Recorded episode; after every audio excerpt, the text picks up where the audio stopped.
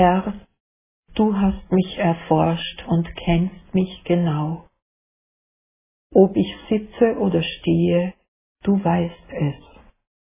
Meine Absicht erkennst du von fern. Ob ich gehe oder ruhe, du merkst es. Alle meine Wege sind dir bekannt. Noch liegt mir kein Wort auf der Zunge, schon weißt du, Herr, was ich sagen will.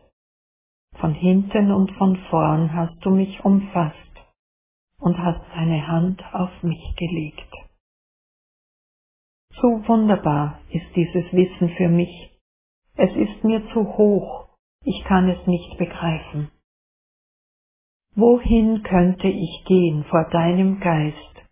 Wohin fliehen vor deiner Gegenwart? Würde ich in den Himmel steigen?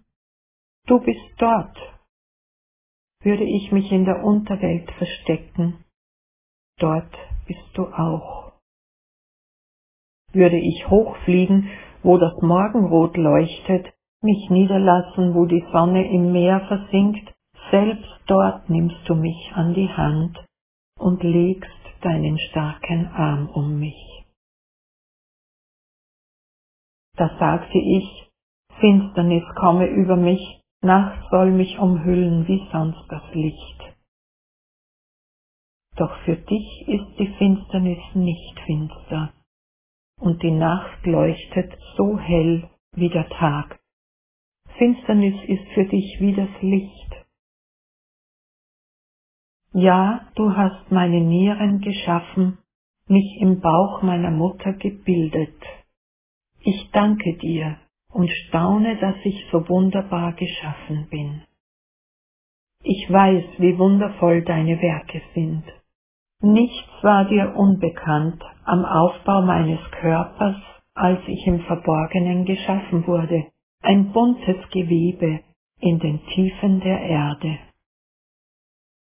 Ich hatte noch keine Gestalt gewonnen, da sahen deine Augen schon mein Wesen. Ja, alles steht in deinem Buch geschrieben, die Tage meines Lebens sind vorgezeichnet, noch ehe ich zur Welt gekommen bin. Wie kostbar sind für mich deine Gedanken, Gott. Wie zahlreich sind sie doch in ihrer Summe, wollte ich sie zählen, es sind mehr als der Sand. Würde ich erwachen, noch immer bin ich bei dir.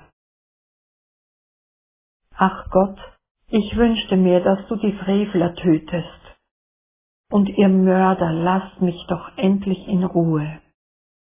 Ja, sie widersetzen sich dir in böser Absicht, voller Tücke erheben sie sich, deine Feinde. Sie hassen dich, Herr. Sollte ich sie nicht hassen? Sollte ich deine Widersacher nicht verabscheuen? Ja, ich hasse sie mit aller Leidenschaft. Zu Feinden sind sie für mich geworden. Erforsche mich, Gott, und erkenne mein Herz. Verstehe mich und begreife, was ich denke. Sieh doch, ob ich auf einem falschen Weg bin und führe mich auf den Weg der Zukunft hat.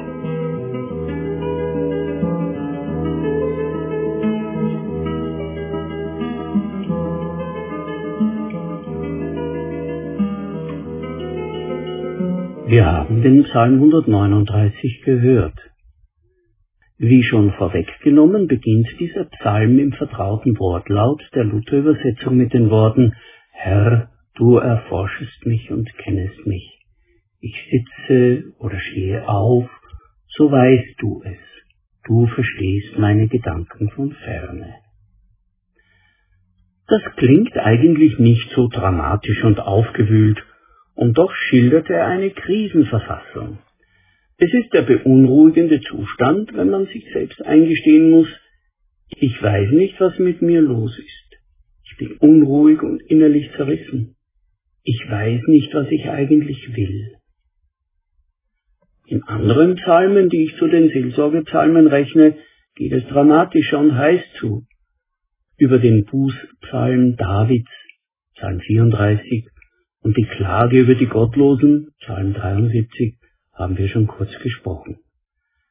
Im Vergleich dazu geht es in unserem Psalm ruhig zu. Irritiert, verunsichert, ja, aber nicht turbulent.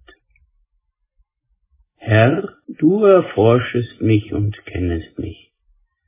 Meine Gedanken purzeln durcheinander.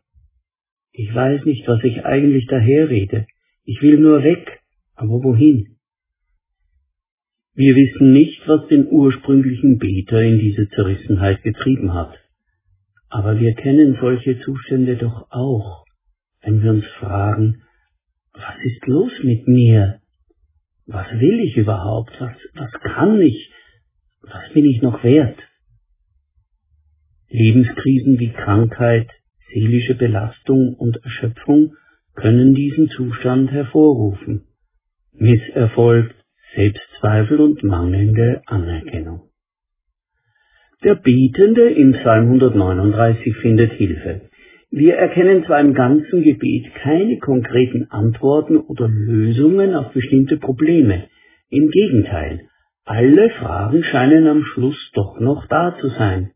Heißt es doch, erforsche mich Gott und erkenne mein Herz, prüfe mich und erkenne, wie ich's meine, und sieh, ob ich auf bösem Wege bin, und leite mich auf ewigen Weg.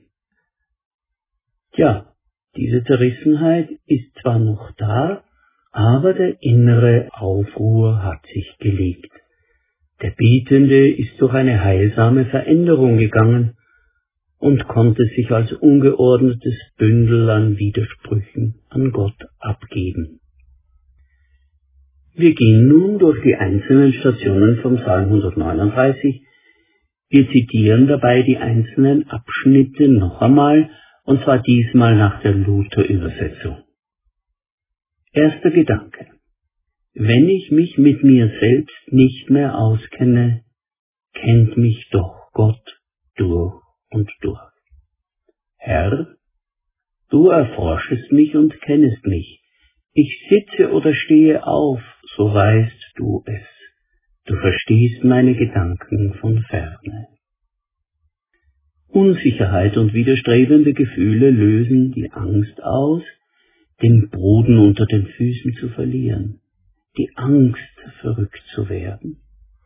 Der Psalmist gibt sich selbst als eben dieses Bündel von Widersprüchen an Gott ab. Herr, du kennst mich. Du kannst mit mir umgehen. Du kannst Licht und Ordnung in mein Durcheinander bringen. Ein zweiter wichtiger Gedanke. Wenn ich nicht weiß, was ich reden und tun soll, lenkt Gott die Dinge. Ich gehe oder liege, so bist du um mich und siehst all meine Wege. Denn siehe, es ist kein Wort auf meiner Zunge, das du, Herr, nicht schon wüsstest. Wenn wir uns selbst nicht mehr trauen, ist es unmöglich, das Richtige zu tun. Überlässt man dann alles dem Zufall oder anderen, die über einen entscheiden? Der Psalmist drückt mit seinen Worten aus, wenn ich die Hand vom Lenkrad meines Lebens nehmen muss, übernimmst du, Herr, das Steuer. Du lässt Dinge geschehen, die mich in die richtige Richtung bewegen oder in die richtige Richtung schubsen auch wenn ich meine Lage nicht mehr voll im Griff habe und gar nicht weiß, was gut ist für mich und was richtig ist. Ein nächster Gedanke, wenn ich mich ausgeliefert fühle, ist Gott mein Schutzpanzer. Von allen Seiten umgibst du mich und hältst deine Hand über mir. Wenn wir schwach sind, befürchten wir, dass andere das bemerken und ausnutzen.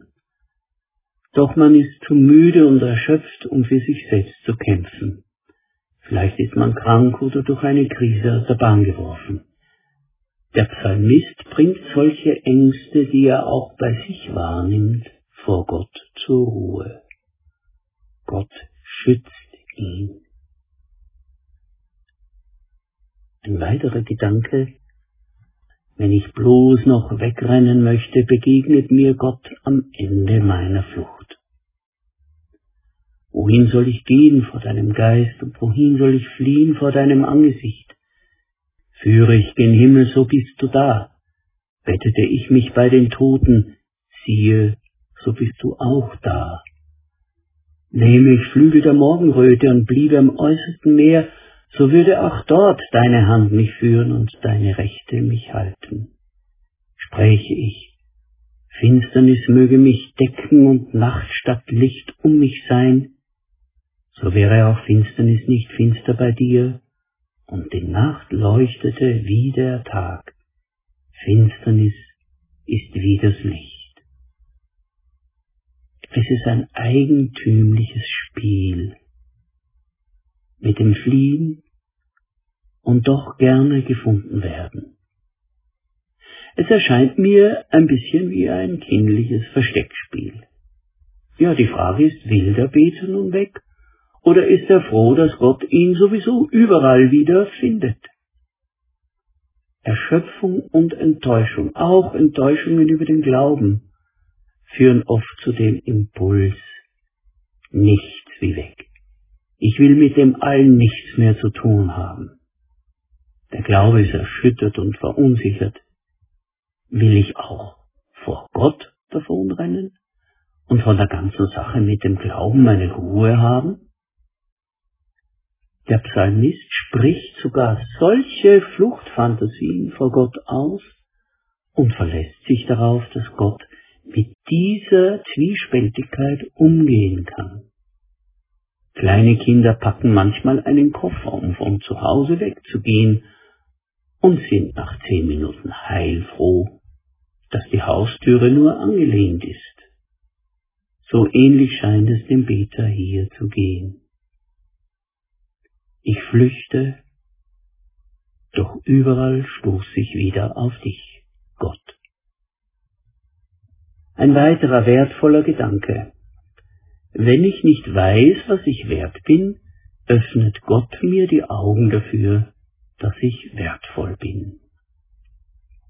Du hast meine Nieren bereitet und hast mich gebildet im Mutterleib. Ich danke dir dafür, dass ich wunderbar gemacht bin. Wunderbar sind deine Werke, das erkennt meine Seele. Es war dir mein Gebein nicht verborgen, als ich im Verborgenen gemacht wurde, als ich gebildet wurde unten in der Erde. Ja, wofür stehen eigentlich hier die Nieren? Nach unserem Empfinden liegen sie neben dem Rückgrat, ziemlich weit außen im Körper. Das war in biblischen Zeiten anders, denn was sich im Inneren des Körpers befindet, konnte man damals nur an Schlachttieren feststellen. Aber wenn man ein geschlachtetes Tier öffnet und aufnimmt, gelangt man zuletzt und zuunterst zu den Nieren. Auf diesem Wege wurden die Nieren zum Inbegriff dafür, was sich tief verborgen im Körper eines Lebewesens, auch eines Menschen, befindet. Ja, bis in die Nieren, bis in die Tiefe, bis in die verborgenen Details kennt Gott uns Menschen und jede einzelne Person. Solange man mithalten kann mit den Erwartungen und dem Druck, kann man sich stolz vor Augen halten, was man alles wegschafft und wie man standhält, selbst wenn die Kollegen wegknicken. Doch dann trifft es einen plötzlich selbst. Was ist man dann noch wert? Man fühlt sich aufs Abstellgleis geschoben. Wir kennen die Erfahrung, wenn andere uns klein machen. Das hinterlässt Spuren. Und wir beginnen es selbst zu glauben. Und ja, manchmal sind wir mit guten Gründen auch enttäuscht über uns selbst. Da fragt man sich, was bin ich noch wert? Was macht mich in meinem Ich-Sein aus? Der Beter findet Boden unter den Füßen bei den Gedanken, dass Gott ihn gewoben hat. Gott hat ihm ein spezielles Webmuster verpasst, das ganz typisch, ganz individuell ist für ihn und sein Wesen. Modern würden wir sagen, mein Schöpfer hat mir eine unverwechselbare Identität gegeben, eine DNA, die unverwechselbar ist. Auch wenn man unzufrieden mit sich selbst ist, kommt von Gott die Zusicherung, dass man wertvoll ist. Vielleicht nicht groß und wichtig, doch auf eigene Art wertvoll und unverwechselbar. Das ist das biblische Gegenmittel gegen die Beschädigung des eigenen Wertes und der eigenen Person. Ich bin wunderbar geschaffen. Aber die wertvollen Gedanken gehen noch nicht zu Ende in diesem Psalm. Hier ist ein nächster.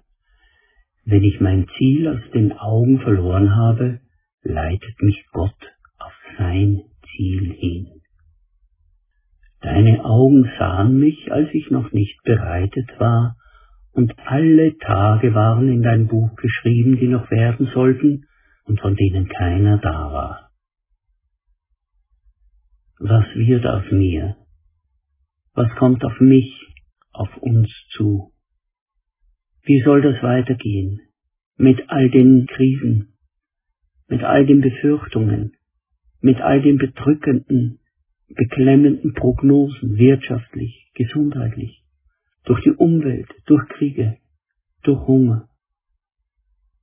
Wie kann man die Last dieser Krisen, wie kann man die Last dieser Bedrohungen und Befürchtungen ertragen, aushalten, ohne zerdrückt zu werden? Der Psalmist kennt nur eine Antwort und die liegt in einem Wort. Du. Das große Du. Gott selbst. Mein intimer Gesprächspartner, der mich durch und durch kennt er wird, so sagt der Psalmist, meine Geschichte zu Ende schreiben, auch wenn ich selber keine Fortsetzung weiß. Alle Tage waren in dein Buch geschrieben, die noch werden sollten und von denen keiner da war. Nun aber können wir zurückschauen auf den Weg, den uns Psalm 139 geführt hat. Wie eingangs schon gesagt, gibt es keine How-to-Do-Antworten, wie man mit den äußeren Faktoren in Lebenskrisen umgehen kann und sie lösen kann. Es gibt kein Rezept 1, 2, 3 und dann ist die Lebenskrise vorbei. Nein, hier geht es anders zu. Am Ende scheint alles offen zu bleiben. Und doch hat sich unglaublich viel verändert. Der Beter hat Einsichten gewonnen, die ihn stark machen und ihm Halt geben. Die Veränderung ist also nicht eine äußere Veränderung, sondern die innere Kraft, die neu dazugekommen ist. Das Starke und das Schwache, das der betende Mensch an sich wahrnimmt, das Gelingen und Versagen, die Gewissheit guter Tage und die dumpfe Zwiespältigkeit schlechter Tage, alles das konnte er Faden für Faden mit Gottes Wesen, seine Güte und Weisheit, Fürsorge und Geduld zusammenknüpfen. Und auch wenn jeder einzelne Faden seines Glaubens und Gottvertrauens dünn und in sich nicht stark genug ist, der Betende die Betende darf sich eng in Gott hinein verwoben wissen. Und das macht stark. Psalm 139 ermutigt uns, darauf zu vertrauen, dass wir auch durch Teilstrecken unseres Lebensweges von höherer Hand gelotst werden, auf denen wir keine deutliche Spur mehr erkennen, dass wir getragen werden auch wenn unser Glaube in sich schwach ist und dass wir noch immer bei Gott sind, wenn wir uns auf nichts mehr einen Reim machen können. Allen, die sich in einer solchen Lage befinden, seien die Schlussworte vom Psalm 139 als Gebet empfohlen. Erforsche mich, Gott, und erkenne mein Herz. Prüfe mich und erkenne, wie ich's meine. Und sieh, ob ich auf bösem Wege bin. Und leite mich auf ewigem Wege. Amen.